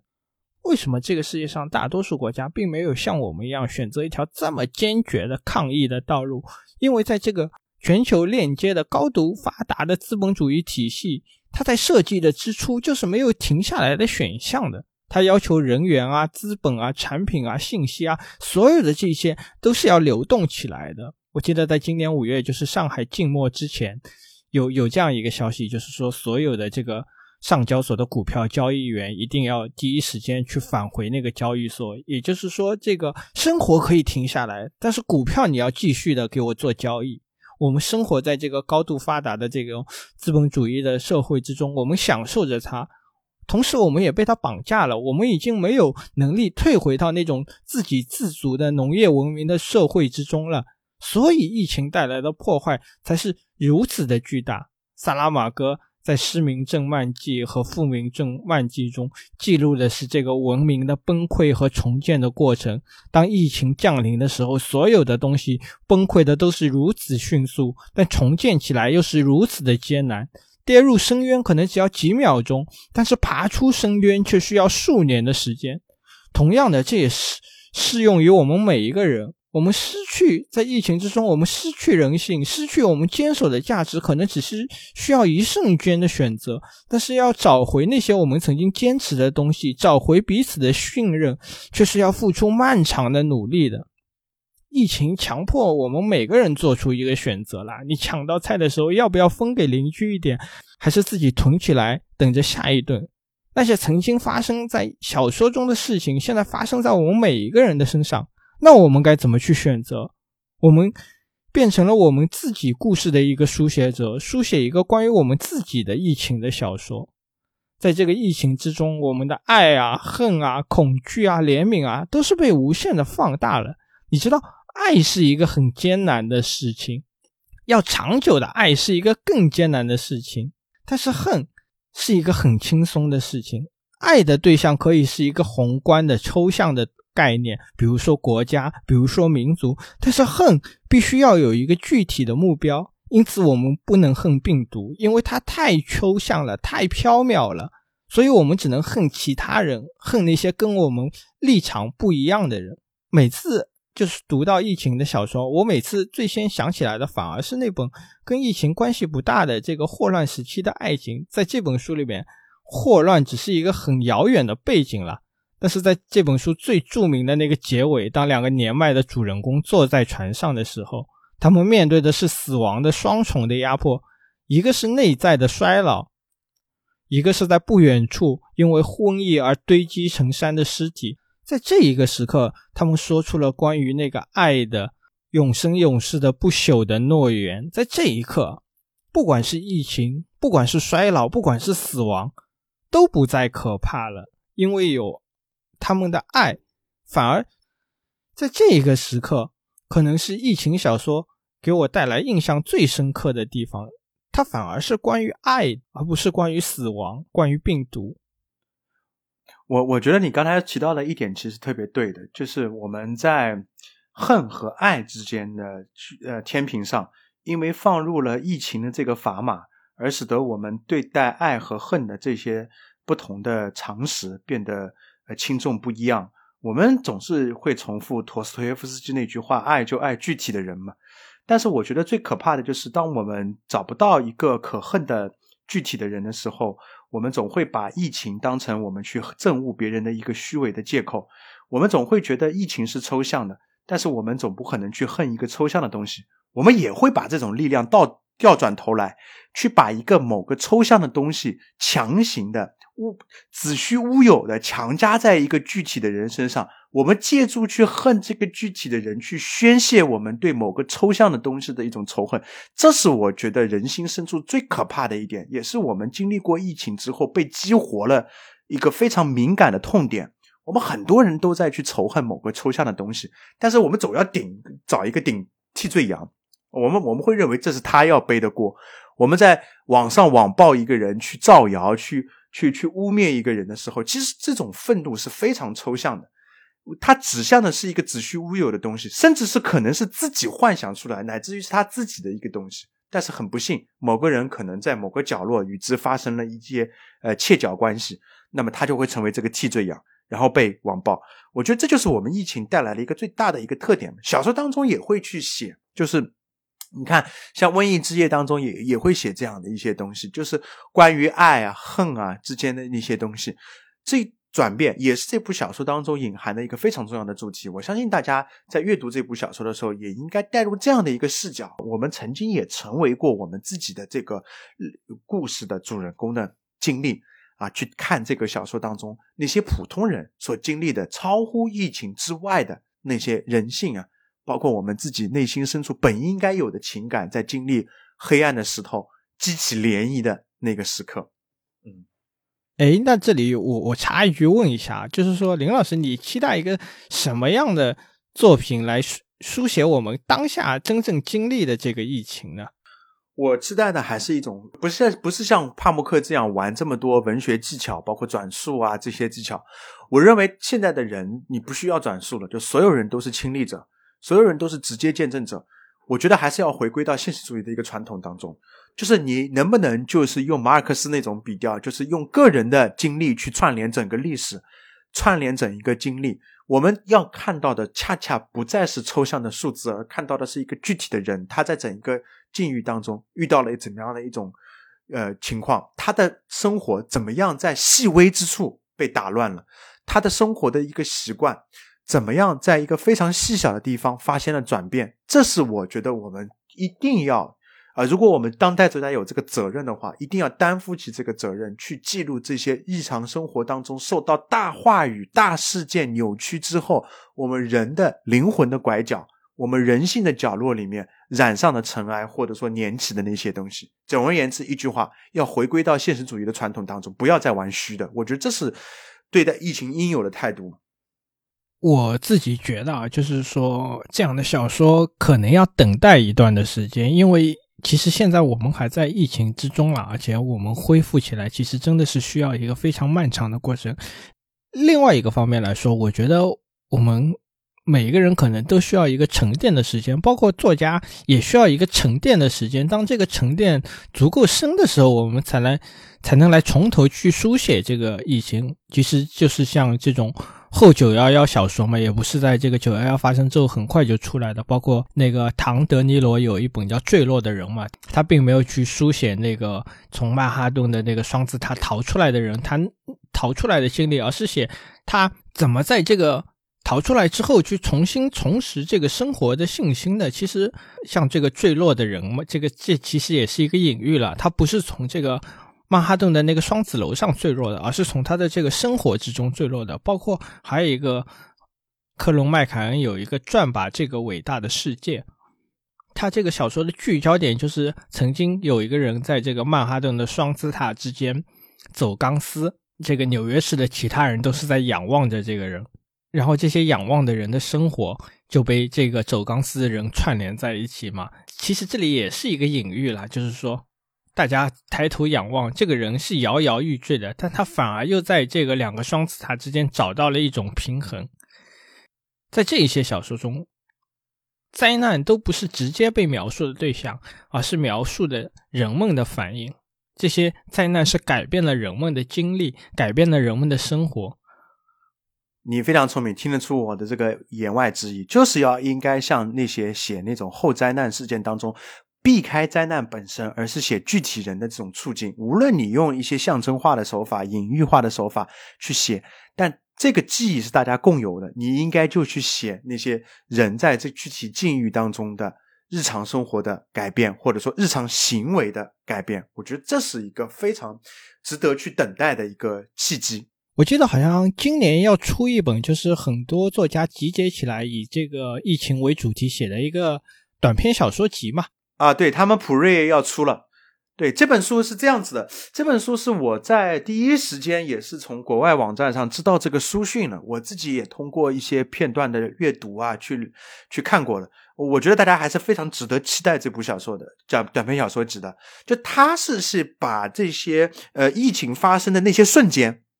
就是我们所非常熟悉的那些刚才提到的那个瞬间，幻化成一个故事。有很多很多的作家还是非常有这样的一种文学担当的，所以所以这里广告招租啊，有没有普瑞文化的朋友们听到这一段可以来联系深交哈，让我和林老师来也来做一做这本书。其实这也是一个玩笑了，那还是我们回到正题哈。其实阅读了这么多关于疫情的这个文学作品之后，我也总是有一种感觉，说单单读书是不够的。那这里我想来问问林老师，面对这个生活中这种切切实实的苦难，艺术作品、文艺作品究竟能够起到一个什么样的作用？嗯，这个问题其实，嗯，他们也问过当事人，也就是写这部小说的帕慕克，就是那个纪录片导演，在他们文景的邀请下去跟帕慕克有一个视频的连线。他也问到过这样的一个问题，我本来还是很期待帕默克能够回答一些什么呃惊世骇俗的言论，但是很遗憾，他非常斩钉截铁的说，呃没有作用，也就是说他认为文学或者艺术作品能够对现实的苦难起到什么样的作用，他的答案非常明确。啊，没有作用。当时我看到这里，其实是顿了一下。我我我我在想，帕默克是基于什么样的立场来回答这个的？嗯，我一开始认为他是一种呃讨巧的回答，但其实仔细想一想，这恰恰是一种负责任的说法。我觉得文学作品在对对苦难的生活也好，或者说苦难的主题也好。呃，在书写这一个方面，它无非就起到了呃这么几个作用。第一个是记录作用嘛，就是让我们不要忘却，延长我们的记忆，提醒我们这个事件曾经发生过，啊，是一个记录作用。还有一个就是类似于我很多学生他在。二零二零年经历疫情期间，啊，几乎每一个人都会问我这样的问题：林老师，我在整一个疫情期间突然有时间了，我应该去阅读怎样的一部描写疫情的作品？你能不能推荐一下？当时我处在那个环境当中，我也会问自己这样的一个问题：这些真的有用吗？我我设想我那些学生们，他们可能想获得的是一种共情。也就是他们希望读一部疫疫情的作品啊，然后去获得跟这个外在正在发生的这个事情之间的一种共情。但其实我觉得这种共情是很危险的，因为当你真的去沉浸在书本当中的疫情的时候，找到某种笔寸的话，会犯一种按图索骥的呃那个错误。你会真正的忽视身边发生的一些血呃有血有肉的这些事件，它就真实的发生着。我觉得那个时候最好的一种处理方式，就是你不要获得共情。而应该去帮助你身边应该帮助的所有的人，去把你的同情心也好，或者说你作为人类共同体的那种责任也好，落到实处。其实我觉得帕默克说这句话，他本身是非常悲观的，但我相信他说的也是一种实话。疫情也好，其他的苦难也罢，其实都是无法用简单的文字来拯救的。但我觉得，同样是帕默克。他在《瘟疫之夜》当中的前文里面引用了托尔斯泰的文字，托尔斯泰是这么写的：，呃，《战争与和平》当中的一段文字，他说：“大祸临头之时，人的内心总会响起两个同等强烈的声音，一个声音理智的说，人应该考虑自己处境的危险和避免危险的方法；另一个声音更理智的说，要预见一切和逃避大事非人力之所及，面临危险时。”还是别去想它，否则太痛苦。把眼睛闭上，多想想快乐的事为好。我相信帕默克引这段文字，也是折射出了他自己的态度。多数人都是前者，趋利避害，保全自身，这是理智的，这肯定是没有错的。但后面这个预见一切，其实很难。文学，我相信具有一定的预见性，道理就在这里。正是在这种预见性当中，我们才能观察到人的微小的善举。或者力量，在用一种惯常的力量，弱弱的抵抗灾难。对于人的尊严来说，维系人的惯常，不被疫情真正打乱，或许是最温情的。这是帕默克在这本书中体现出来的一点。这大概就是他引用托尔斯泰的文字里说的“多想想快乐的事儿”。其中，我想重点说一点：文学将疫情把人拉远的东西重新拉了回来。什么意思呢？我们看。疫情的时候，我们每天在经历疫情的每一天当当中，都会打开支付宝。在二零二零年期间，我相信更多的人是每天早上起来就看一下武汉，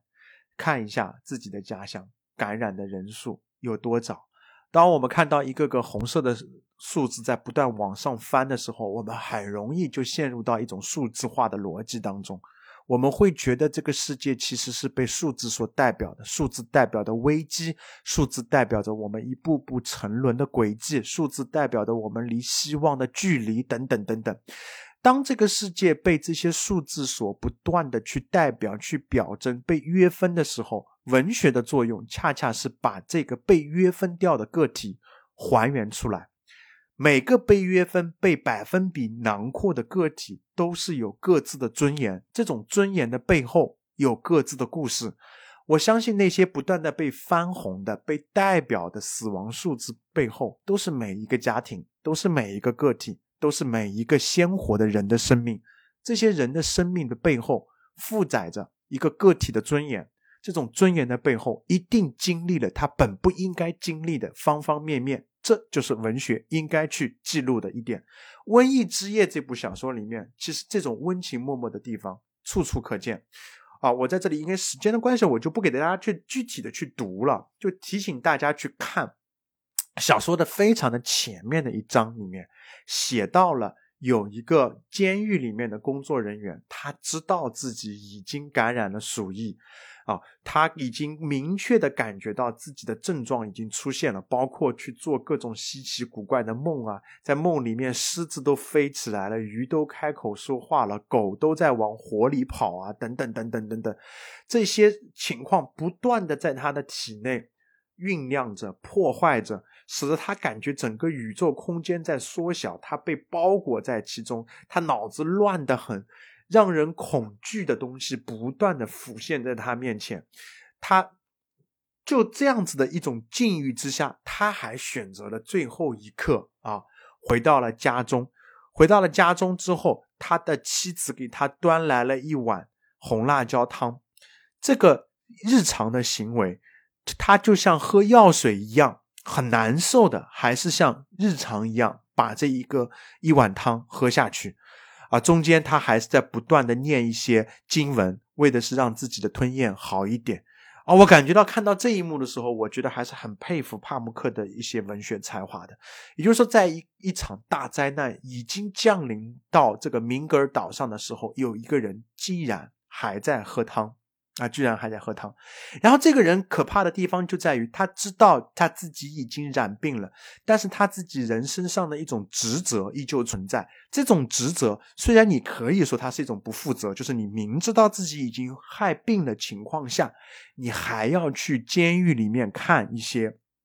有没有出现什么差池啊？啊，有没有出现一些犯人出现了什么问题？他还坚持回去？你可以说他是不负责，但在这里，我相信帕默克是去写一个临死之人对惯常生活的期待，对惯常生活的一种维系，他还是想维系自己最后的一点尊严。这种尊严就是日常。所以说，我们看到小说里面有那段写这个人的最后一段描写是这样写的啊，他说。他不想今晚在地牢里清点人数的时候出现什么差错，于是打算快去快回。他嘴里喃喃的自言自语，没有与妻子和女儿道别。他来到院子里说完再见，然后最后一次走出了家门，就像是去自家院子里的洗手池一样稀松平常。他的妻子和女儿也知道他的身体不会好转了。一路望着他的背影哭泣，他拼尽最后一点力气来到了电报大楼前尘土飞扬的大街上，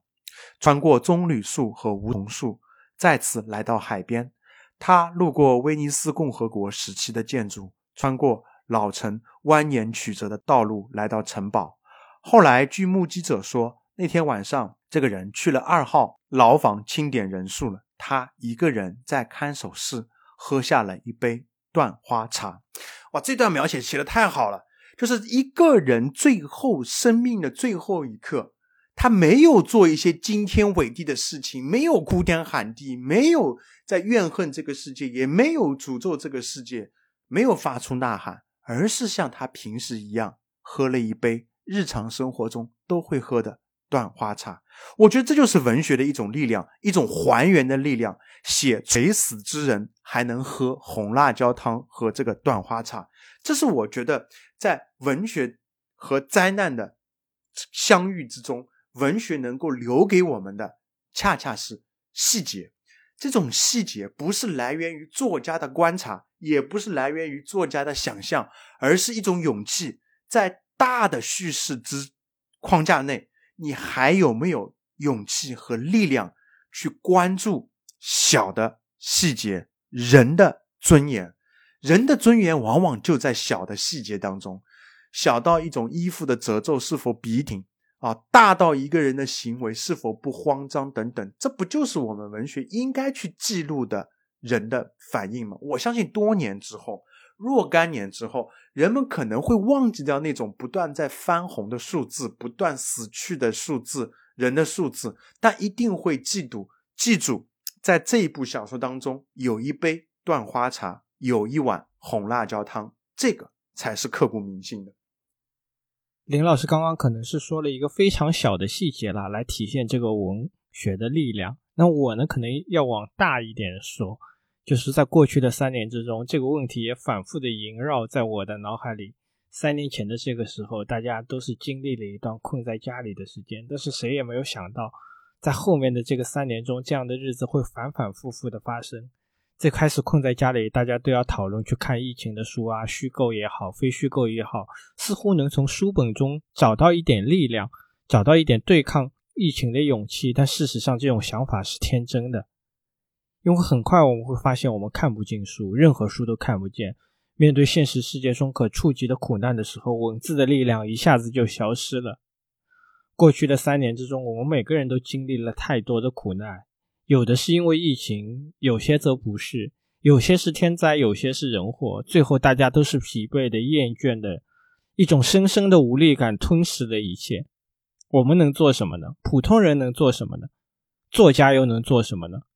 每次想到这里，我总是希望从前人的经历中、从历史中去找到一些答案。有些作家面对苦难的时候，他们是身体力行的去抗争的。拜伦去参加了希腊的独立战争，海明威去参加了西班牙的内战，这是真正的身体力行，不是去书写，而是用更实际的行动。而另一些作家，他们是完全截然不同的选择。兹威格在二战的时候逃到了巴西，最后选择了自杀。在那个时候，他明明知道纳粹已经要战败了，他还是选择了自杀。还有一个是关于罗素的故事。一战的时候，罗素走在大学的校园里面，有人就问他：“年轻人，你的同胞都去欧洲保卫我们的文明了，你在这里干什么？”